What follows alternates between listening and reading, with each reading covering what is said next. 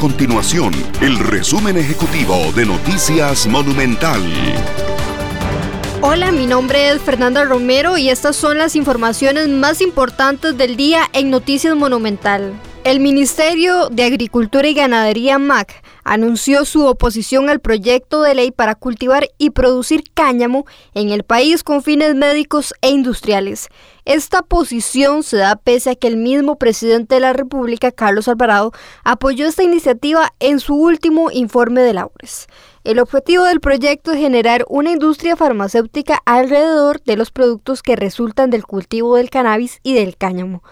Otro de los propósitos es dotar a los consumidores nacionales e internacionales de productos de calidad formulados y producidos bajo los mejores estándares. El presidente de la República, Carlos Alvarado, firmó este lunes la ley que flexibiliza las multas por incumplir la restricción vehicular sanitaria.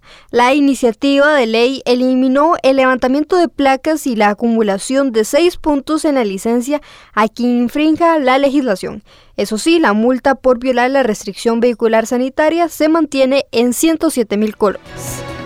Estas y otras informaciones usted las puede encontrar en nuestro sitio web www.monumental.co.cr. Nuestro compromiso es mantener a Costa Rica informada.